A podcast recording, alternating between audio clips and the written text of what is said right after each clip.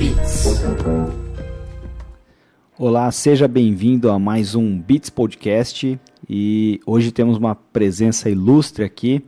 Ele que é artista por paixão, marqueteiro por escolha, louco por startups e fazendeiro urbano nas horas vagas. Uh, e hoje ele é head de marketing na Pink Farms. Seja muito bem-vindo, Rafael Pugliese. Boa, muito obrigado, viu? Muito obrigado, é um prazer estar aqui com vocês. Nós que agradecemos. E a primeira pergunta é: você é parente da, da Gabriela Pugliese? É, não, não sou não. Eu tenho uma prima, né, chamada Gabriela Pugliese, mas ela é advogada, não tem nada a ver com isso. Legal. A gente teve um cliente já aqui, que era o Daniel. A empresa dele chama Alpha Lux, que era Daniel Pugliese também. Então não sei se você conhece. Não conheço. Na verdade, Pugliese na Itália é tipo Silva aqui, assim, sabe? Tem tipo, bastante. Porque é, é, faz menção a quem nasceu na região da Puglia, né? No sul da Itália. Então, geral que vem de lá tem um monte de gente Pugliese, assim. Aí Legal. é muito comum lá. Os sobrenomes eram dados uh, antes por ou por profissão, né? Ou por característica física, ou por localidade, né? Região. Exatamente. Legal. Exatamente. O meu é Klump em alemão. E pode até parecer bonito, mas significa montanha, caroço. Sério? um monte de coisa meio nada a ver. Bom, eu não sei o significado do meu, acho que é só quem nasceu na Puglia mesmo. Então, eu não sei se isso é bom ou ruim comparado ao caroço aí, não sei. Bacana. Uh, vamos lá, eu dei uma, uma lidinha lá no, no seu LinkedIn, né? Uhum. Vi que você já trabalhou em agência. É, Conta na, um pouquinho como é que foi. É, na verdade, eu fiz alguns jobs, né, para agências específicas. É, é, era uma agência, principalmente, que cuidava de tours de artistas internacionais, é, principalmente para Comic Con e lançamentos de, de filmes aqui no, no Brasil. É, então, tô falando aí de Spider-Man, é, Baby Driver, Valerian, Deadpool, todos esses filmes, quando os, os atores vinham para cá para promover, fazer entrevistas, essa agência era responsável, na verdade, para cuidar desse handling, né, desses artistas. Então, logística, segurança, hotel, tudo, tudo incluso ali num, numa recepção bem VIP. O briefing era eles têm que se sentir deuses, tipo assim. então era literalmente um trabalho de babar de, de artista. Que legal. E aí deu para conhecer esses caras todos? Uhum, uhum. Pô, Deu legal. sim. Uns são mais acessíveis, outros nem tanto, e, e, alguns até seriam se não fosse a equipe por trás, né? a equipe que blinda mesmo, assim. É, mas destaque especial aí pro Will Smith, que cumprimentava absolutamente todo mundo no hotel, assim. É, pro John Rhys Davis, que fez Senhor dos Anéis também. É, é, um senhor, cara, maravilhoso. Eu peguei ele no flagra, assim, pedindo pizza. Na dieta dele não poderia. Mas aí eu falei, não, tudo bem. muito engraçado, foi muito gostoso. E, no geral, a galera é bem de boa, assim. Legal. E o, foi a vez que o Will Smith foi no hotel com, com o Benny, Naldo Benny, lembra? Então, eu não, não sei se, se, eu, se foi nesse mesmo dia. O povo já me perguntou isso. Eu não vi Naldo, não vi, não vi nada, assim. Eu, eu, eu tava ali no foco, job, não tinha ninguém no meu, no meu, na minha agenda com outro nome, além do Will Smith ali. Legal. E o esse, como que é o nome do cara que pediu pizza? John Rhys Davis. Tá. E você perguntou se a pizza daqui era melhor do que a pizza de lá ou não? No fim do dia ele pediu uma Pizza Hut, então ah, lá meio que tipo tinha. Foi na certeza, então. Foi na certeza, exatamente. Legal. Quando você viaja, você não tá muito confortável com a comida, você vai no McDonald's. Né? É, exatamente, é bem isso, assim, sou eu total. Quando fui, por exemplo, pro México, assim, eu falei, não, tudo muito condimentado, né? Lá você não pode pedir ah, com pouco tempero, você tem que pedir sem tempero, porque aí vem com um pouquinho. Se você pede pouco, já vem demais, né? Então, é, eu acho que é, ele também pensou um pouco assim na hora de pedir a, a pizza de pepperoni dele. Legal. Uh, bom, uh, eu vi que você escreveu lá também que você apoia, apoiou a criação de comitês de diversidades nas empresas. Sim, exatamente. Como, como é que é essa história? Cara, isso nasceu em 2017, assim, quando a gente já começou a discutir isso na Evino, principalmente. É, foi uma iniciativa pensando assim, a partir de algumas lideranças femininas que levantaram a bandeira, de, que estavam sentindo falta de um apoio, tinha algumas denúncias anônimas em relação a algum tipo de assédio, e aí a gente escreveu, de fato, um regulamento interno aprovado com, com a diretoria, com o board, para dizer até onde o comitê de diversidade teria autonomia e até onde ele teria que, enfim, ter alguma aprovação do RH, né? Porque seria importante, obviamente, que um comitê de diversidade tivesse uma autonomia e pudesse tomar determinadas atitudes que alguns RHs podem não gostar, mas no fim do dia o RH também apoiava muito a iniciativa e falou então vai lá e faz. E teve até um episódio muito marcante no dia, no dia Internacional da Mulher em que tava se discutindo, ah, se deve ter rosa, se deve, né, aquela coisa, ah, batom vermelho empodera, ou na verdade objetifica, então tinha toda essa discussão e era bem legal trazer é, esses grupos para discutir, principalmente as mulheres, nesse caso especificamente, é, porque vinham vários pontos de vista. E a, e a decisão foi que a gente fez um, um grupo é, anônimo, em que elas iam escrevendo frases machistas que elas já escutaram dentro do ambiente corporativo, inclusive dentro da, da Evino. E aí, obviamente, sem citar o nome do autor, a gente preparou tipo uns lambi-lambis, assim, e espalhou pela, pela empresa no momento ali que. no Dia Internacional da Mulher, né? E isso perdurou algumas semanas, assim, né, para ficar exposto. E foi muito legal. E assim, umas frases absurdas, né? Que a gente nem imagina. A gente, como homem, assim, cara, é, é bizarro. Desde coisas toscas até coisas do tipo, ah, eu não gosto de mulher executiva porque elas acham que elas sabem o que estão fazendo, sabe? Coisas assim, tipo, escancaradas. Você fala, caralho, o ano era 2017, 2018, eu acho, não lembro exatamente. E e tem gente assim. Ah, e, putz, eu falei palavrão, tudo bem? Perdão. Tudo bem. Não monetiza, então pode falar o, o, quanto que você quiser de palavrão. Beleza, desculpa. Eu nem percebi o palavrão que você falou. Poderia repetir, por favor? Caralho. Ah, caralho. É, enfim, foi, foi uma surpresa. E, e, aí de lá a gente começou a ter iniciativas, obviamente, para pensar em como inserir mais a comunidade LGBT dentro da empresa. É, o desafio ali também é, era muito trazer a causa racial à tona. Por quê? Porque a gente tinha, na época, poucos é, colaboradores negros, então a gente tinha pouca colaboração, né, espaço, digamos assim é, local de fala mesmo, assim, sabe? Uma pessoa para falar com propriedade da causa ali, faltavam pessoas ali. É, mas pelo menos a gente começou esse trabalho ali, que eu acho que hoje a Ivino, inclusive, já é bem mais diversa do que era Legal. alguns anos atrás. Eu vi uma vez um, uma. Era uma treta lá no, no Google, inclusive, sobre diversidade. E aí, puta, não vou lembrar os números, assim, mas parece que partir do momento que eles começaram a, apoiar mais isso, uhum. uh, eles melhoraram o desempenho em todas as áreas e tudo mais, porque uh, tinha muitas visões diferentes de, de mundo e isso, somado a uma colaboração, ajudava o ambiente Total. Primeiro, primeiro ser melhor e chegar a ideias diferentes, né? Total. Além da diversidade de ideias, tem uma parte muito importante sobre se sentir acolhido né? Assim, é, falando agora do ponto de vista, né, da, do meu local, assim, de uma pessoa LGBT, é, a pessoa LGBT, muitas vezes, ela não é nem acolhida nem em casa, nem dentro de casa. Diferente, por exemplo, de uma causa racial, que é o oposto, né? Ela é acolhida em casa e quando ela sai, ela, ela tem esse choque com a sociedade. E, e é muito importante para uma empresa criar um ambiente acolhedor, ou seja, que a pessoa se sinta seguro para falar as gírias que ela está acostumada, para vestir as roupas que ela está acostumada, para ser quem ela é. A partir do momento que ela é, é ela está sendo quem ela é, ela gasta menos energia tentando se reprimir e mais energia produzindo, né? Ah, assim, legal. então acho que tem esse ponto de vista também. Bacana. Uh, bom, vamos.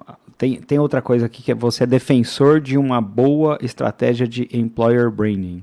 Exatamente, né? Por isso que eu acho que eu estava muito ligado a essa questão do comitê de diversidade, porque tem, já teve muito ca caso aí de marcas que propagandeiam coisas que ela não, nem vive, que não é a essência da marca. Por isso que eu acho que uma estratégia de branding ela tem que começar de dentro para fora.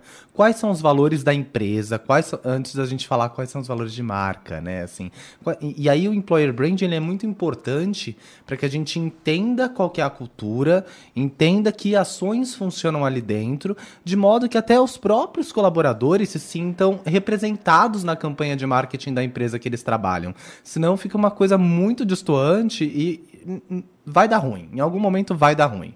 É, não vou citar eh, nomes aí, mas já, já deu ruim para muitas empresas grandes, com, com times muito competentes, mas que deslizaram aí, não, não perceberam que estavam fazendo, né, estavam dando um passo maior do que a perna. Uhum. Por isso que eu sou muito defensor disso. Perfeito. Um, putz, eu tinha uma pergunta que eu esqueci no meio da, da, da sua resposta. Não tem problema ah, não. Lembrei. Era, é uma frase, na verdade. O chama Jaime Trojano. Troiano. Jaime Troiano, da Troiano Branding. Hum, Conhece essa empresa? Não, não. não. Ah, tem uma frase que eu acho que é dele, que ele fala que a marca é, não pode ser mais usada como um tapume.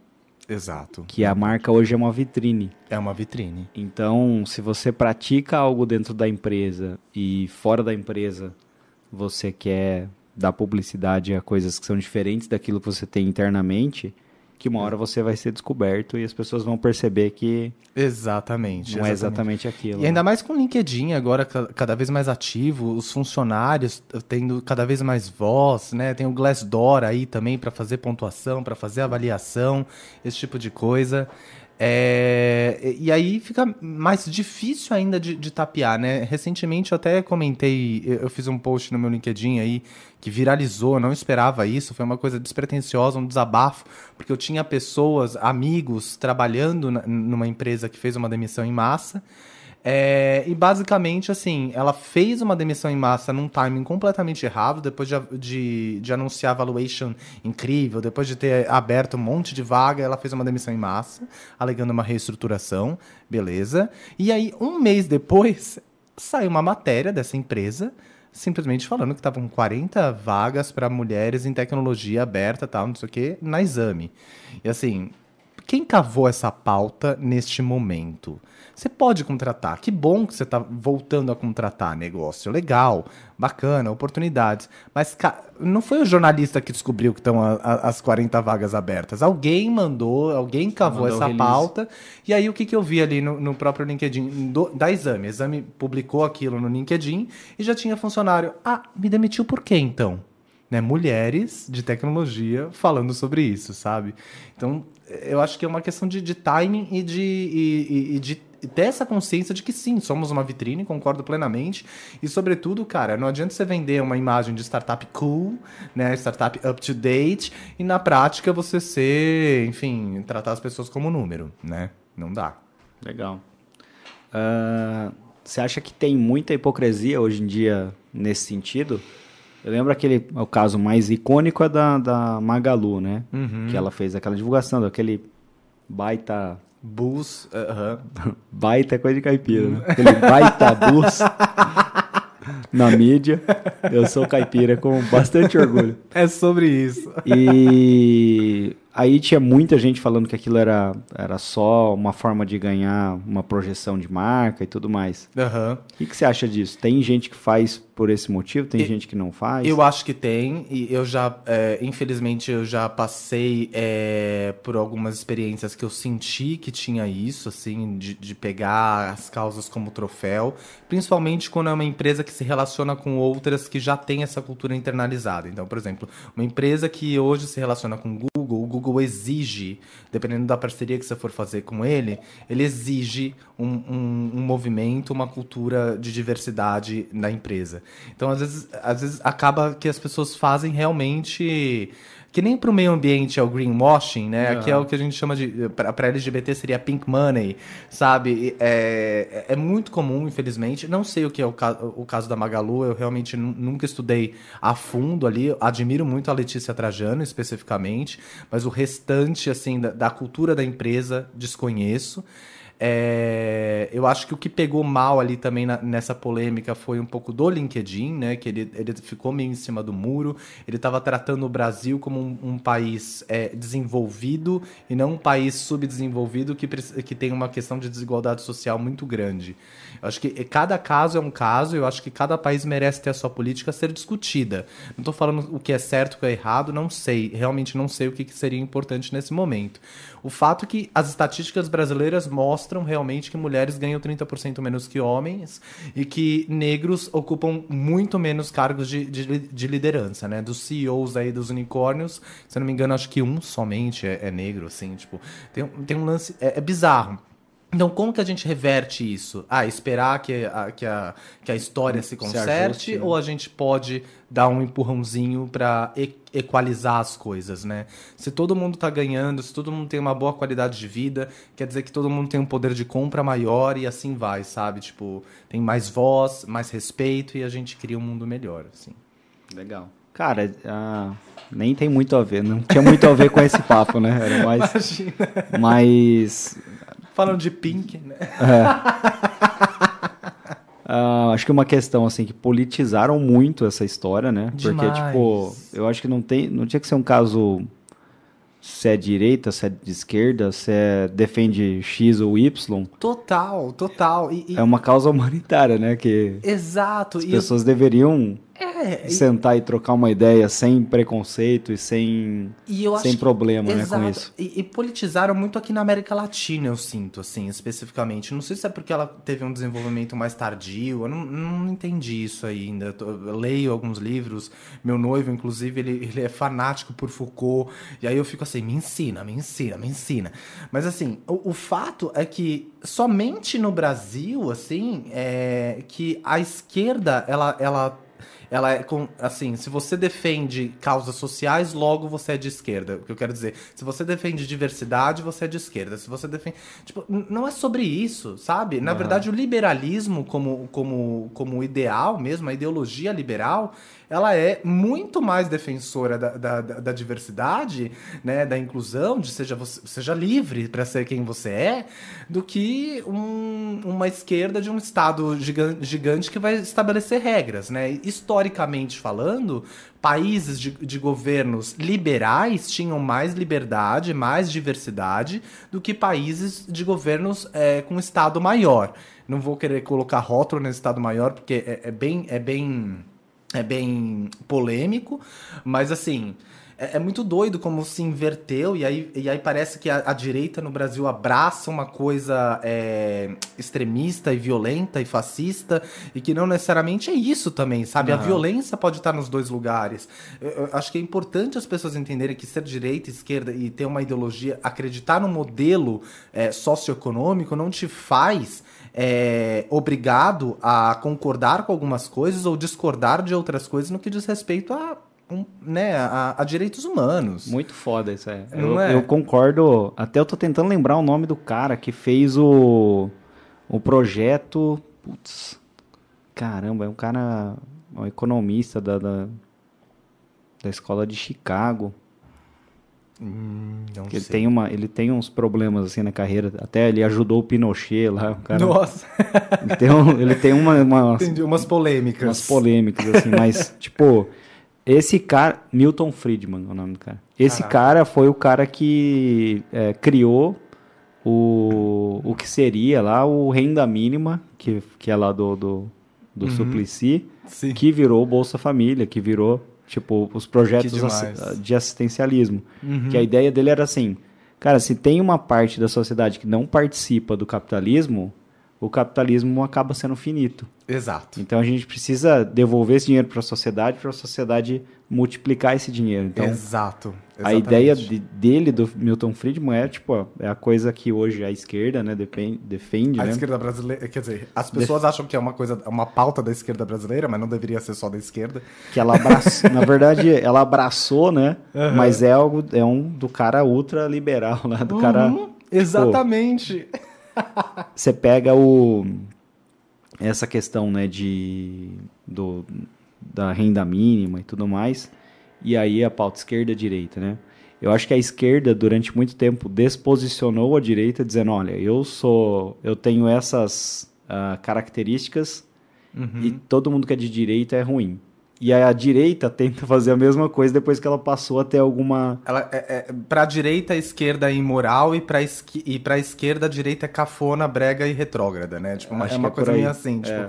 vândalos versus conservadores. Eu não sei. É, é, e, e, não é bem assim, não. né? Não é assim mundo afora, assim. Eu acho que o brasileiro ainda precisa ter essa consciência, né? Tem aquela questão do niilismo também, sempre tem um herói. É... Exato, ai, então, gente, preguiça, mas, é, né? Dá pra...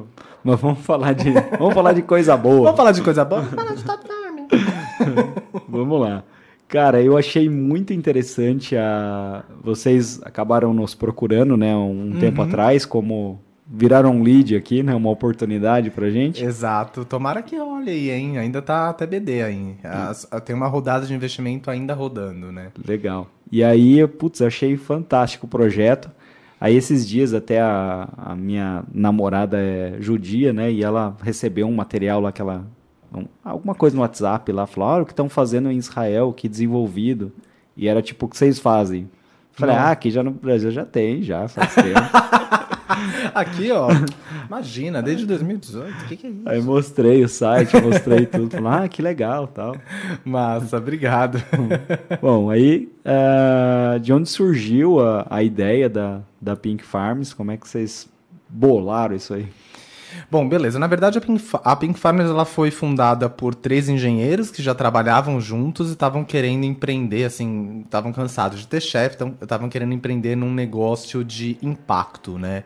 É, que é o Geraldo, o Rafael de la Libera e o Matheus de la Libera. Eles são, o, o Matheus e o Rafa são, são gêmeos. É muito engraçado que eu demorei um pouco para entender quem era quem, assim, né? Quando eu entrei e conheci eles.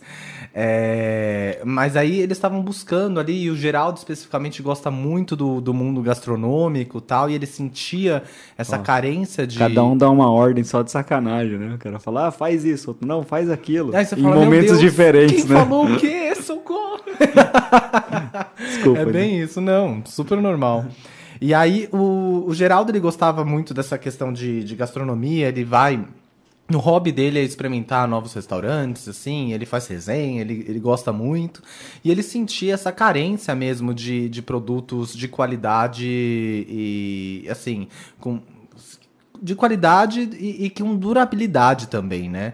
E foi onde ele, estudando um pouquinho o mercado mundo afora, Europa, Estados Unidos, que é um, é um mercado que já movimenta bilhões aí, muito grande, muito aquecido mesmo, ele falou, por que não trazer uma fazenda vertical urbana aqui para a América Latina, né? Na América Latina não tinha nenhum case mesmo. E aí eles começaram num, num projeto de MVP mesmo, assim, parece que de, em casa, eles fizeram uma caixinha para ver se o sistema funcionava, uma caixinha né, isolada, assim. E aí o negócio foi escalando, escalando. Eu tenho uns amigos que tem umas caixinhas dessas aí. É sério? não, não é, não é aquela caixinha com aquela luzinha, não, viu? Sei, tô brincando. Parece tipo um forno, assim, um forno com uma luz dentro, assim, era um negócio bem, bem coisa de, de feira de ciência, assim, uhum. sabe?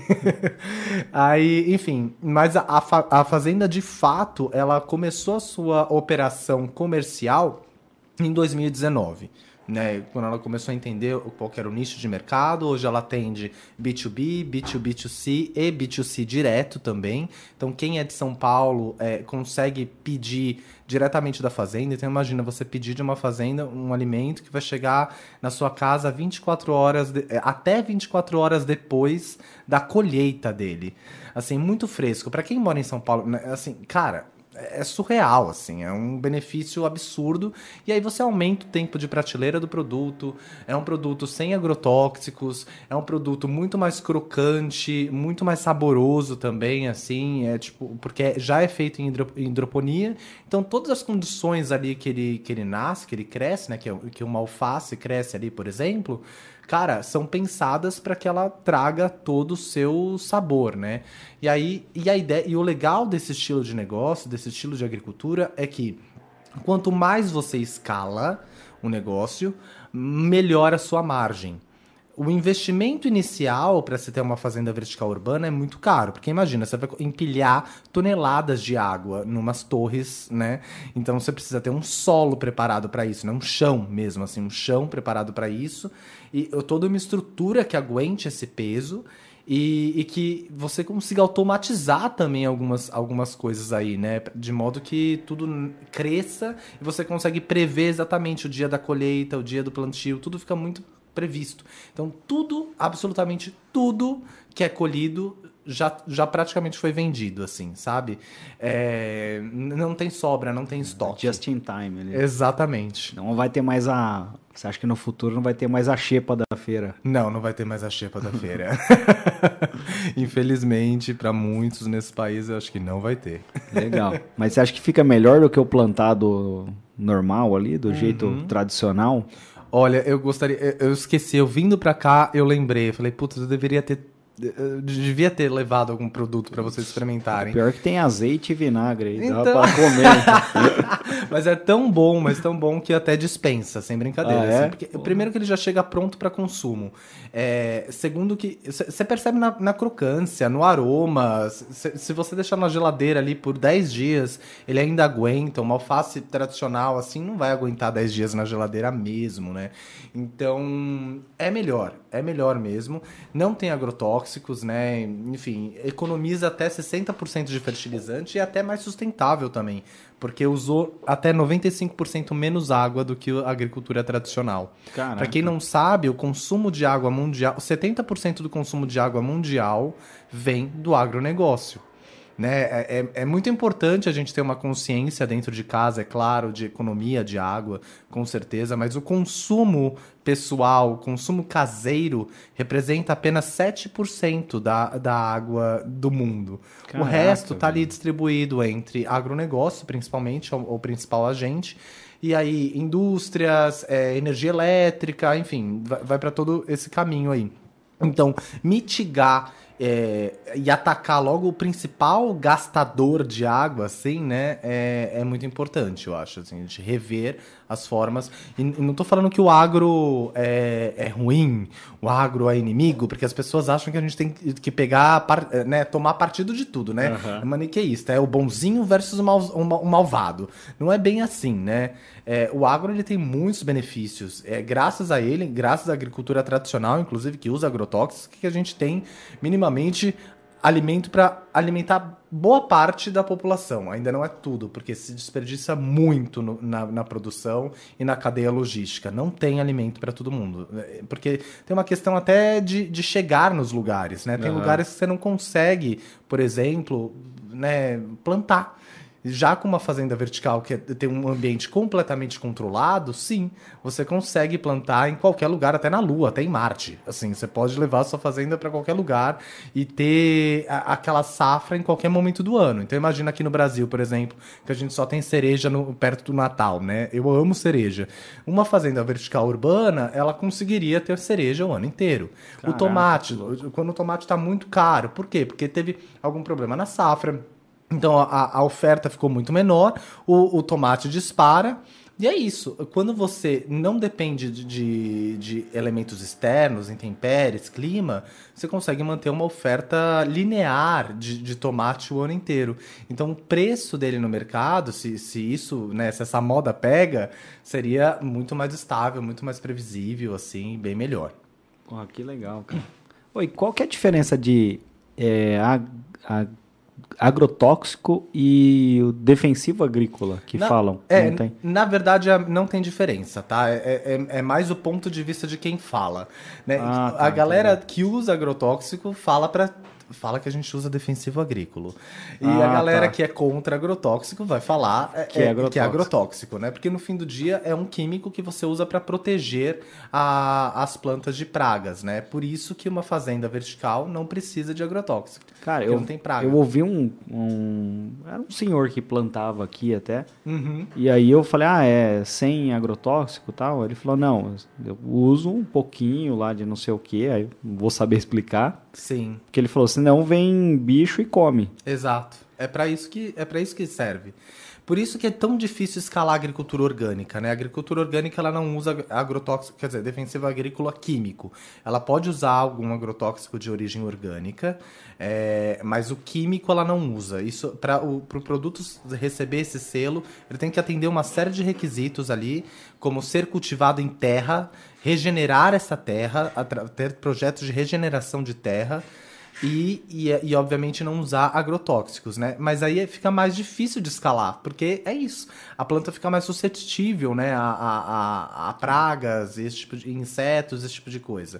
E você acha que o cara, tipo, se o cara plantar do jeito tradicional e pode ser que, ele, que a planta ela pode pegar um, sei lá, uma bactéria, alguma coisa assim, algum ela alguma pode. praga e isso fazer mal para a pessoa que está comendo? Ela pode, Pode, né? por isso que é tão importante lavar bem a alface, né? Uhum. E aí é, que é, é, onde entra o. E muita gente não lava direito, assim, é muito doido, assim, corre risco. Talvez o nosso corpo já tá até mais acostumado mesmo, assim.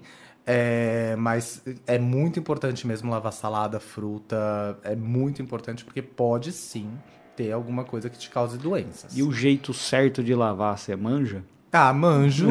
mas eu sempre recomendo comprar da Pink, tá? Porque aí ela já vem lavada, você não precisa nem lavar. Ah, é? Na verdade, ela não é que ela vem lavada, ela, ela nasce é, num ambiente limpo e ela é colhida e entregue num ambiente limpo sempre, né? Sempre isolado, numa caixinha e tal, não sei o quê. Então, nem lavar ela lava, assim, porque a água também pode contaminar um pouco. Mas o ideal, assim, tem, tem várias formas, mas o ideal é você deixar pelo menos uns 15 minutos de molho, assim, no vinagre, não sei o quê. Aí tem gente que coloca até. Louco, eu passo água só. Pois é. Pego uma folhinha e vou passando água. Não é o ideal. Não é o ideal. Tem que deixar de molho. Por quê? Porque imagina, até o próprio agrotóxico ele penetra na folha, né? Então você tem que deixar ele de molho para que aquilo dissolva e você não, não ingira aquela, aquela química, né? Então é por isso que o ideal é isso. Não é o que a, galera faz de um modo geral, mas é isso. Outra dica também, tá? Que muitas pessoas não fazem. Depois de lavar a alface, se você for temperar, você vai ter muito mais dificuldade de, de temperá-la se ela estiver molhada ainda. O ideal seria se esperar secar, porque aí sim o, ela consegue absorver o sal, por exemplo, né? Quando hum. você taca sal numa coisa molhada, não, vai ser mais difícil de absorver. Por isso que às vezes você vê, né, aquelas aquelas alfaces parecem tão imersas no tempero, né? De tão molhadas, assim. Porque é isso, você precisa de tudo aquilo de tempero para que você sinta aquilo no, no negócio. Numa alface seca, você não precisa daquilo, não. Você coloca um salzinho de nada, já tá ótimo, entendeu? Ela já, já pegou, porque ela é porosa. Então ela pega. Legal. E a rúcula que vocês têm lá? Ela dá aquela destrancada no nariz ou não? Ela dá, ela dá. Na verdade, a rúcula que a gente eh, tá, que a gente tá comercializando, a gente já testou a, a folhosa, né? A gente, agora a gente tá. E é um best-seller pra gente. É o microgreen, o, microver, o microverde de rúcula.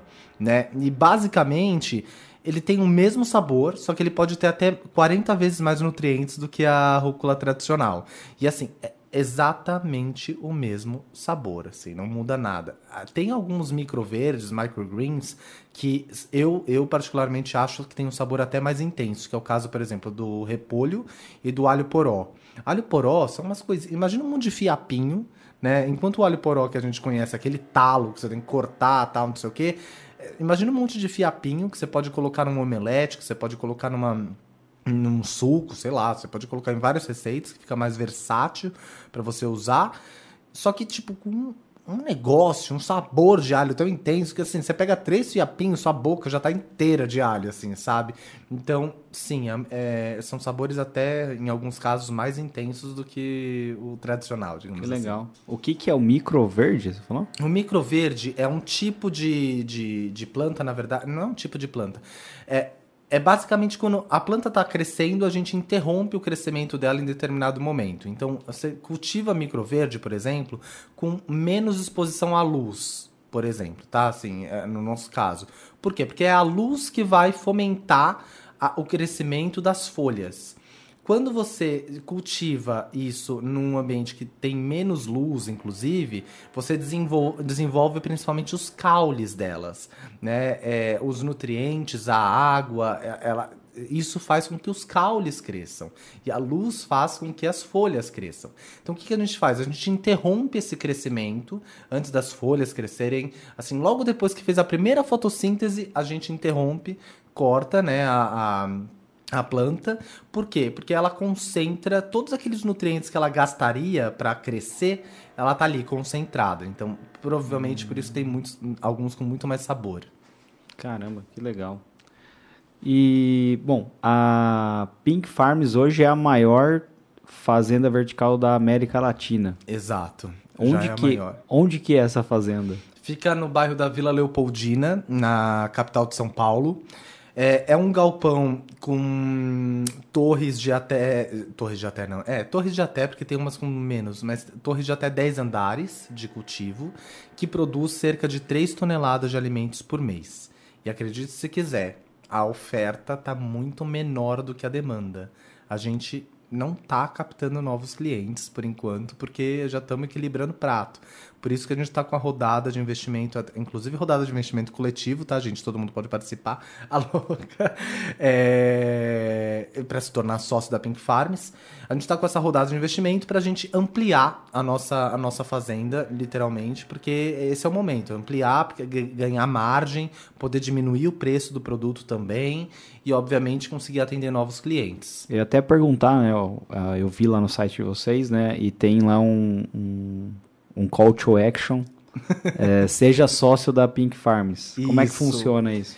Basicamente, assim, para quem não conhece, a modalidade de investimento coletivo é, é uma modalidade nova mesmo, assim, que muita gente chama de crowdfunding, né? É um nome em inglês aí, surgiu lá fora.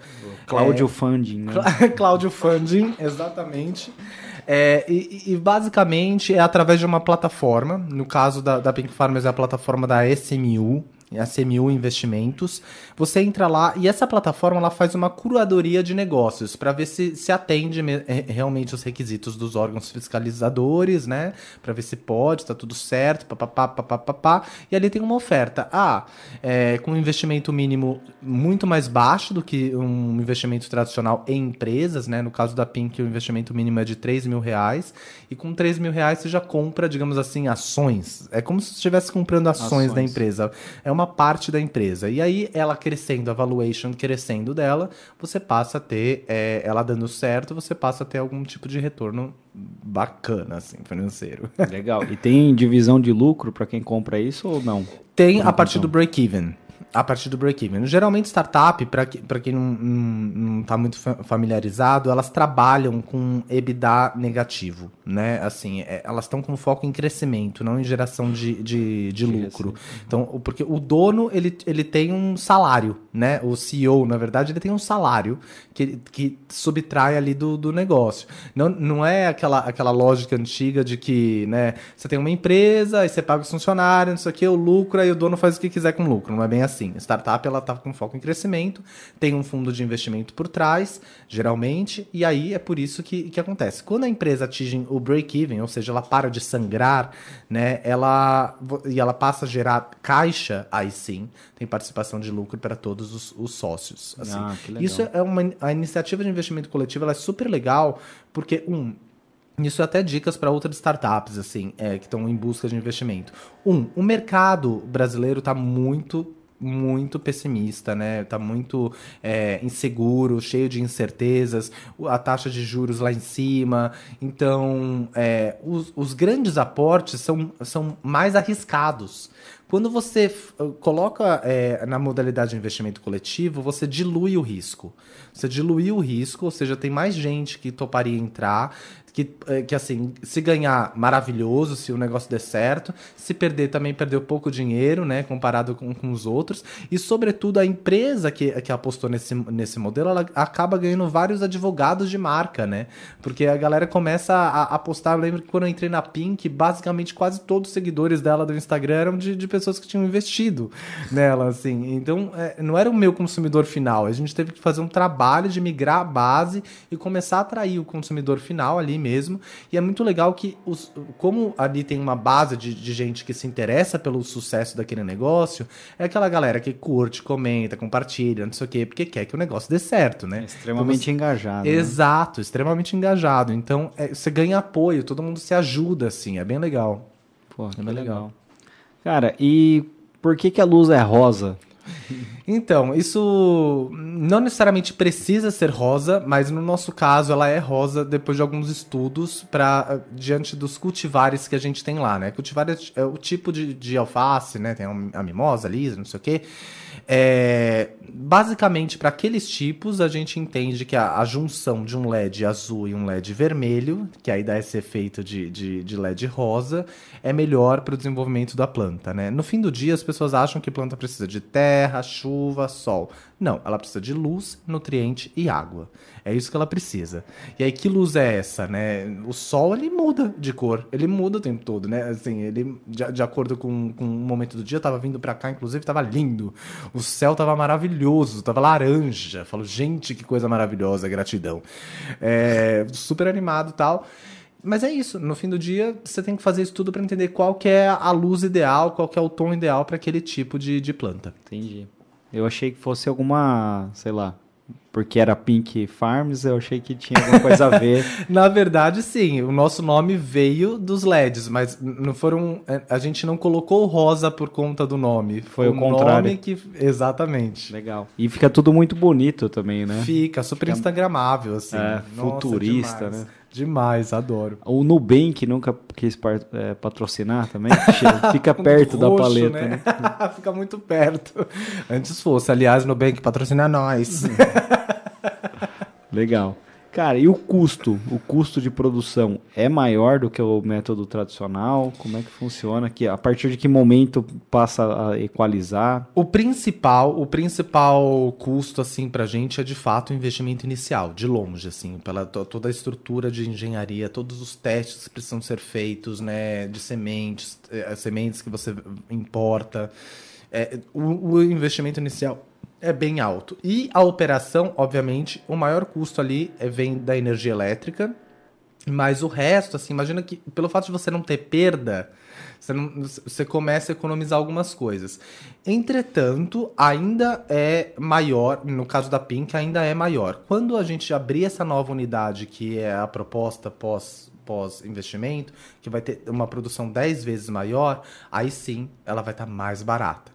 Porque a lógica da, da fazenda vertical é isso: é um investimento inicial muito grande, beleza, mas quando você escala esse, esse sistema, aí você reduz muito o custo operacional, você automatiza uma série de coisas, a colheita você pode automatizar, né? A, a forma como o negócio é regado, é tudo, tudo automático. Imagina que você economiza com mão de obra, você economiza com desperdício e você produz muito mais por metro quadrado.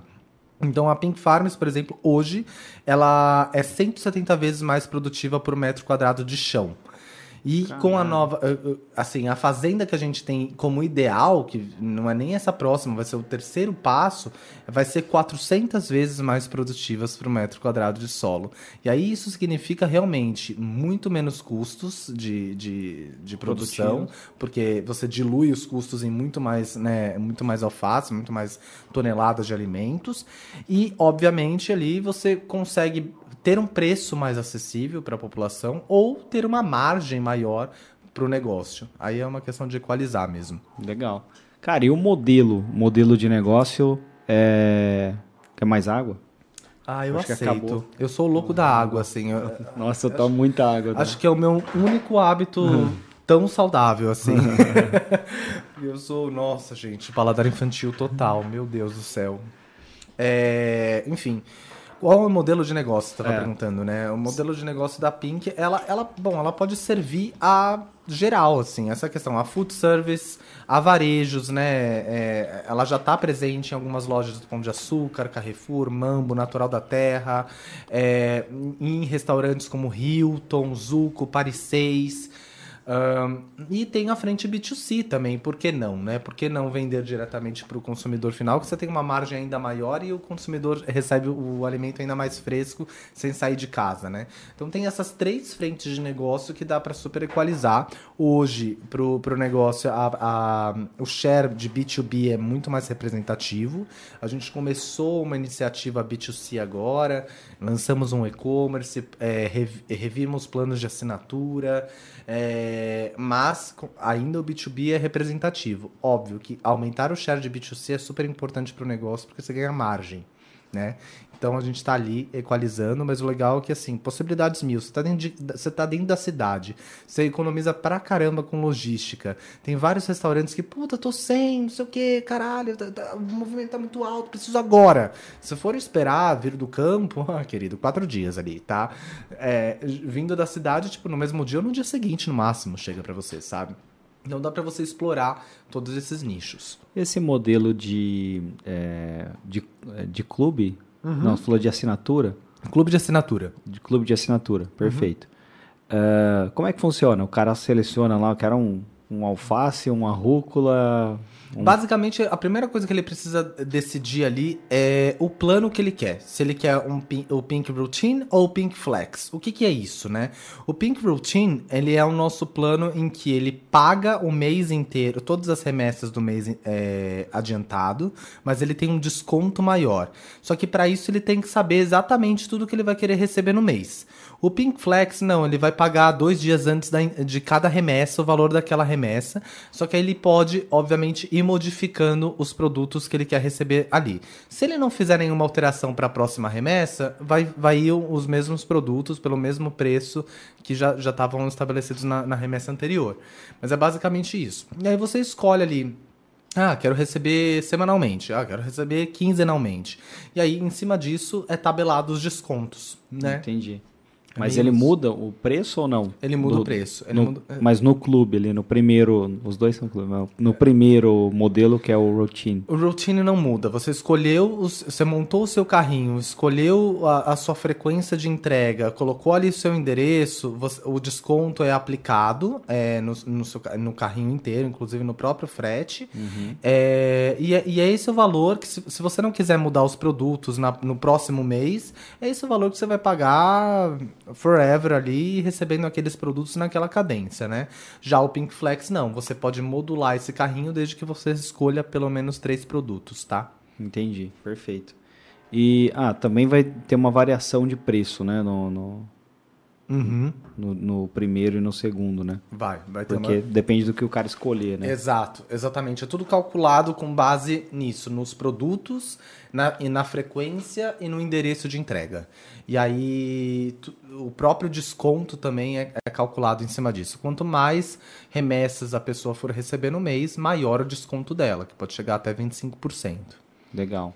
E o que, que tem na feira lá? O que, que tem? O que, que vocês estão cultivando? Ah, hoje a gente tem é, é, bom, a gente tem alfa, tipos de alface, né? A mimosa, a lisa, a crespa. A gente tem é, o, o, nosso forte mesmo, porque é uma nova categoria que está crescendo muito, são os microgreens, os, os micro verdes. Então, eles, a gente tem deles a rúcula que a gente comentou, o rabanete, a cenoura, o alho poró. É, repolho, já falei? Repolho, repolho ainda não. Uh, ai, tem mostarda, couve. Mostarda? Mostarda. Mostarda em grão, assim? É, é, é, é, o micro, é aquela. É um caulezinho mesmo de mostarda. Ele é, é bem picante, assim, é bem, hum. bem, bem maravilhoso. Adoro, é um dos meus que, favoritos. É o que usa para fazer mostarda, aquela mostarda Exato. marrom, tem outras preta, né? Aham, uhum. exatamente. Porra, legal. Exatamente. Ah, boa. Aí, ó, Aí, gente, a cor que eu falei que é bonita lá. Super instagramável. esses aí do, das, das. Vocês estão vendo um monte. Que parece um monte de grama. Esses são os microgreens. Eles ah, são colhidos nesse estágio aí e concentram até 40 vezes mais nutrientes. Que legal. Cara, e quem é de fora de São Paulo, capital, consegue fazer essa assinatura ou ainda não é possível? Ainda não é possível, né? A assinatura ainda não é possível. Tem alguns doidos aí de alguns outros estados que pedem pra gente entregar no CEAGESP pra chegar neles assim. e tudo bem, porque gostam muito do produto mesmo. Mas a nossa ideia, enquanto modelo de negócio, é agora a gente tá chegando numa fazenda ideal, num, num tamanho de produção ideal e rentável, né? 100% rentável com margem e tal que é essa nova unidade que a gente vai abrir. É, aí a ideia do modelo de negócio é espalhar essas fazendas pelo, pelo Brasil. A gente não quer esse frete longo, né? Então, uhum. a gente quer colocar fazendas no interior do estado de São Paulo, vai começar provavelmente por aqui, e a gente vai expandindo ali BH, tal, não sei o quê, para realmente estar tá próximo né, do, do consumidor. Se o consumidor não for, não for receber esse produto fresco, né, colhido em 24 horas, para a gente não é tão interessante assim. É, faz parte do nosso statement, sabe? Que as pessoas. Porque, principalmente ali, quem, quem nasceu, quem quem cresceu na cidade de São Paulo ou em grandes metrópoles, assim, cara, você tem uma alienação absurda, absurda da origem do seu alimento, sabe? De onde ele veio. Não tem o tiozinho que você conversou, que, ah, tem agrotóxico. Não tem, não tem isso, sabe? A feira que a gente tem lá de rua, assim, muitas vezes também não vai ser orgânico, sabe? Vai uhum. ser com agrotóxico. E você vê depois aquela rua cheia de, de né, da xepa ali, a, a, toda suja. É, é muito. Não é essa conexão que a gente quer criar, né? Você vai pro CEAGESP mesmo, meu, aqueles caixotes de madeira úmidos que nunca foram lavados e aquelas folhas amassadas ali é uma loucura, sabe? É, a gente quer que as pessoas tenham um, um contato melhor com a fazenda. Então a ideia é realmente abrir fazendas pelo Brasil. Cara, quando eu era pequeno, a minha avó tinha horta. Eu ajudava a minha avó ah, a cuidar da que horta. Que demais, que demais, gente. Eu comia rabanete com. Uhum. com terra e tudo. tipo, tirava Nossa. da terra, dava uma batidinha e comia. Maravilhoso, maravilhoso. a minha, minha máxima experiência, assim, com coisas direto da terra dentro de São Paulo é que lá em casa, eu, eu olha que doido. Eu pequenininho, acho que eu tinha 5, 6 anos, eu me lembro de eu bater no pé porque eu queria, porque eu queria, porque eu queria. Lá, lá na casa dos meus pais tinha um jardim grande, eles colocaram um pé de amora, gente, o pé de amora ficou gigantesco. Mas essa é a experiência de pegar fruta da árvore que eu tenho, ah, sabe? Legal. Fim, acabou. Eu, eu morava também no, aqui na tem uma rua que chama 24 de Maio, né? Sei. Ah, eu vim Aí, por ela, inclusive. Vim por ela. e tem o... Tinha uma, um, uma casa ali que tinha um, um pé de jaca. Jura? E aí, tipo, quando Nossa. dava jaca, caía jaca pra todo quanto lugar. Que aí maravilha. o dono falava, ah, pega a jaca e faz um favor. Caraca, que maravilha! Aí construíram um prédio no lugar do pé de jaca. Ai, que dó. Só que ainda sobrou o bar do pé de jaca, que é do lado. Né? Sério, não tem, tem um bar com esse nome. É, mas jaca não tem no bar. Maravilhoso. Muito bom. Legal. Cara, e dá pra, ser, é, pra fazer um tour pela, pela Pink Farms? Dá sim, a gente abre é, datas específicas, né? Porque isso, isso demanda EPI, né? O ambiente é totalmente higienizado, então para as pessoas entrarem ali, a gente tem que vesti-la com avental, touca, propés, máscara e demanda, obviamente, o acompanhamento de uma pessoa, né? Um engenheiro, um coordenador de produção ali que, que vai fazer e explicar o passo a passo. É muito importante garantir que é, ela tem que ser. Não é uma visita assim, ah, cheguei lá na fazenda, vou entrar, né? Assim, não, dá para passear pela fazenda vertical urbana. Esse eu, eu, acho que é o único mal de uma fazenda vertical urbana que você não tem aquela experiência, ah, é o campo, né? De, de, de vão bater perna. Não, lá não é bem assim, porque não pode tocar nos alimentos, tem todo um cuidado de higiene. Então, sim, a gente abre, mas é, são datas específicas. Legal. E vocês pretendem cultivar frutas? A gente pretende, já, já, a gente já fez testes, é, tá ready to go, tá prontinho para sair. É, a única questão é que, puta, a gente não tá dando conta nem da demanda de alface, por que, que eu vou abrir novos SKUs, né? o retorno da rúcula ao catálogo foi uma treta, porque assim, tinha muito cliente pedindo, mas ao mesmo tempo a gente sabia que a rúcula ela ia, demanda, ia ter uma demanda muito alta, É, e, e a gente não tava atendendo a demanda de alface. Então é, tá, tá uma briga por espaço ali, sabe? Literalmente. O que, que eu Cara, vou pro- eu produzir tenho- mais? Tem muita gente que eu conheço que não gosta de rúcula. Eu não consigo entender esse tipo Não. de gente. Né? É a minha folhosa favorita, assim. Eu Rúcula gosto, também. É, é rúcula e agrião são pra mim os, os favoritos, assim. Eu gosto dessa coisa um pouco mais amarga, essa coisa, esse azedinho, não sei, alguma coisa assim. E você acha que tá na moda, que nem eu falei lá do fazendeiro urbano, né? Aham. Você acha que é um, um, um, um termo, um, um movimento que tá na moda? Eu vi o Marcelo Taz, sabe? Ele, ele comentou alguma coisa Ele deu uma isso? entrevista. Putz, eu não lembro onde foi a entrevista. Eu sei que na, no período aí, né, da crise sanitária, Aham. não pode falar, que senão corta. É, sim. ele meio que teve que ficar em casa tal, e aí ele começou a plantar. Só que não é, não é no, no, no esquema de vocês lá. É tipo uma horta em casa é uma mesmo. horta, é. Uma Super horta legal. normal, assim. Aí ele falou que, putz, se apaixonou e que Virou um fazendeiro urbano. virou um fazendeiro urbano. Diz que, Que tem um- legal. Um, movimento de fazendeiros urbanos. né? Tomara que isso se popularize mesmo, assim, tipo, a, a gente arbitrariamente é, escolheu esse nome pra chamar as pessoas, né? Quando a gente escolhe uma pessoa para principalmente uma, uma vaga lá pra cuidar da produção, a gente abre sob esse nome. Vaga de fazendeiro urbano não requer experiência para com, com fazenda tal, né? Enfim, eu acho que tem até um, um benefício de a gente olhar para esse ofício de fazendeiro sob outros olhos, né? Quando a gente pensa em fazendeiro, você pensa, né? Pelo menos o fazendeiro da, daquela fazendinha pequena tal. Você pensa o cara na roça, sob sol, envelhecendo, pegando na enxada. Um fazendeiro urbano não vai, não vai passar por isso. Ele está dentro de um ambiente com total, é, totalmente climatizado, com seus EPIs ali, com luvas, colocando a sementinha na espuma, sabe? Tipo, com uma mesa para trabalhar, não tá ali abaixado, né? Assim, é bem diferente. Então é até legal para mudar esse estigma, né, desse ofício. Bem Legal. Cara, o, o Taz poderia ser um garoto propaganda. Venha, Taz! Garoto não, um senhor propaganda, né? Que não é garoto, Opa, mas super bem-vindo! ele é bem entusiasta, assim, do, do- Maravilhoso. do- de plantar na, na, na Boa cidade. ideia, vamos descolar o contato dele, vamos. Você tinha comentado na- anteriormente, né, que as pessoas, tipo, geralmente não sabem de onde vem a comida, né? Uhum. É... Puta, agora eu não vou lembrar o, o item. Então, eu tô péssimo de memória hoje, hein? É, era um item que perguntaram para as crianças no, no- nos Estados Unidos Uhum. de onde que vinha e elas não sabiam.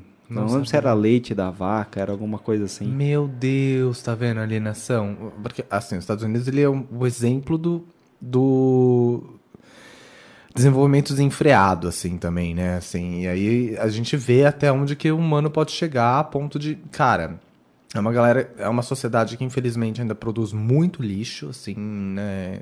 Tem várias iniciativas lá para tentar reverter isso.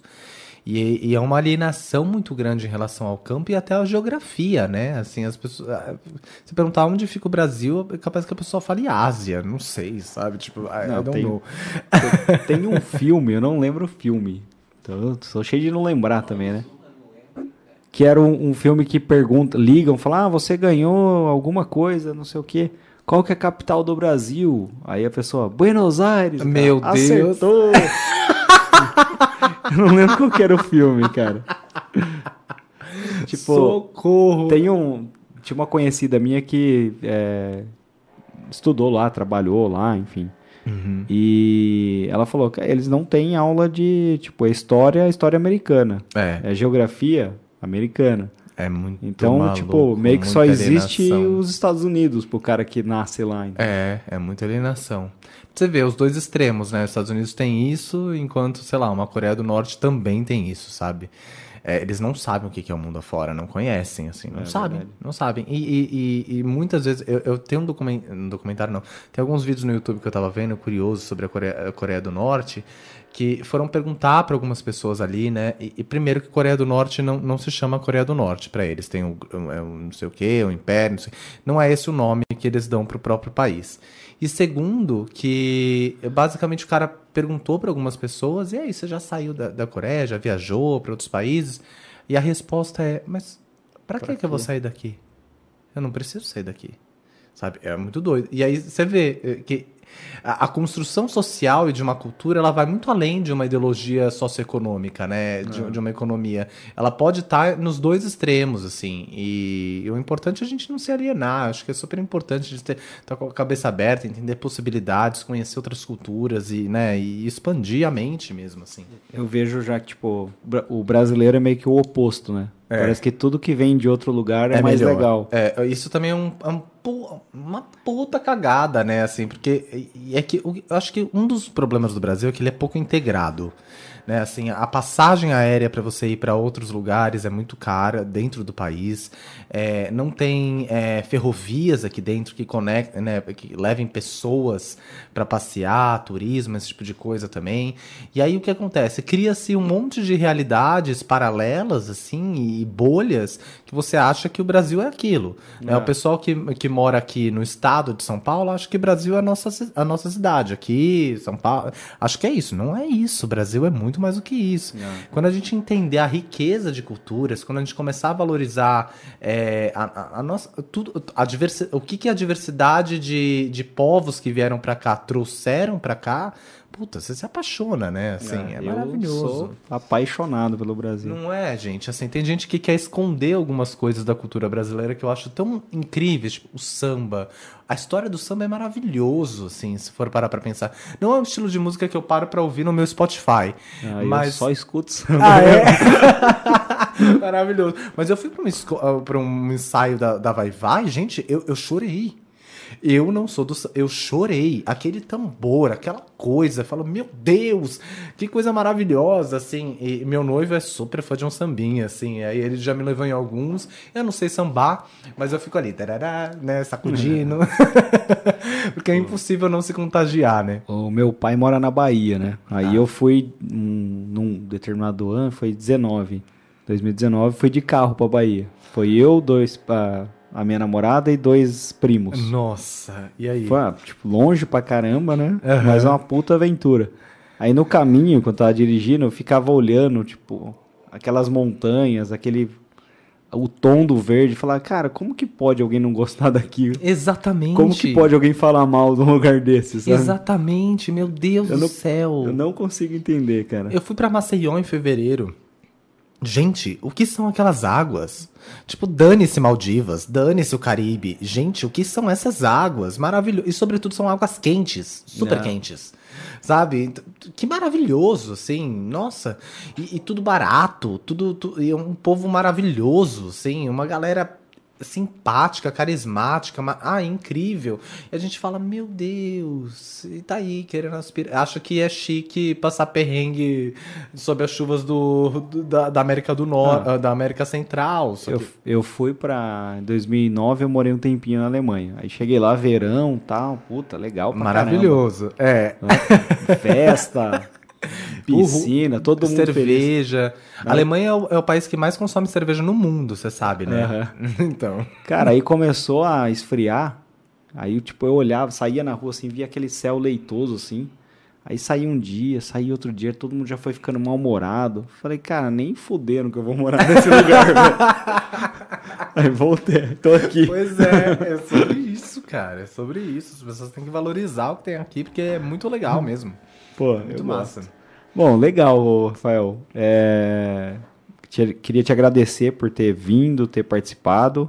Eu Desejar muito sucesso para Pink Farms. Valeu, Acho valeu muito mesmo. legal o projeto, adoro o, o, jeito que vocês estão vendo as coisas. Legal, obrigado. E parabéns para você, para toda a equipe lá. Obrigado, obrigado mesmo. Eu queria agradecer aí também ao projeto da Beats, acho super legal, acho super importante que agências também olhem, olhem para a comunicação de uma forma mais integrada, como vocês estão olhando. É, entender que vocês também são um canal de comunicação, né? Quem tra... O comunicólogo, ele também comunica, ele também é um, um formador de opinião. Eu acho que vocês se colocam nessa, posi... nessa posição quando vocês lançam um podcast como esse. Então, parabéns mesmo pelo projeto, viu? É Legal. muito importante. Obrigado. De verdade. Tchau, tchau.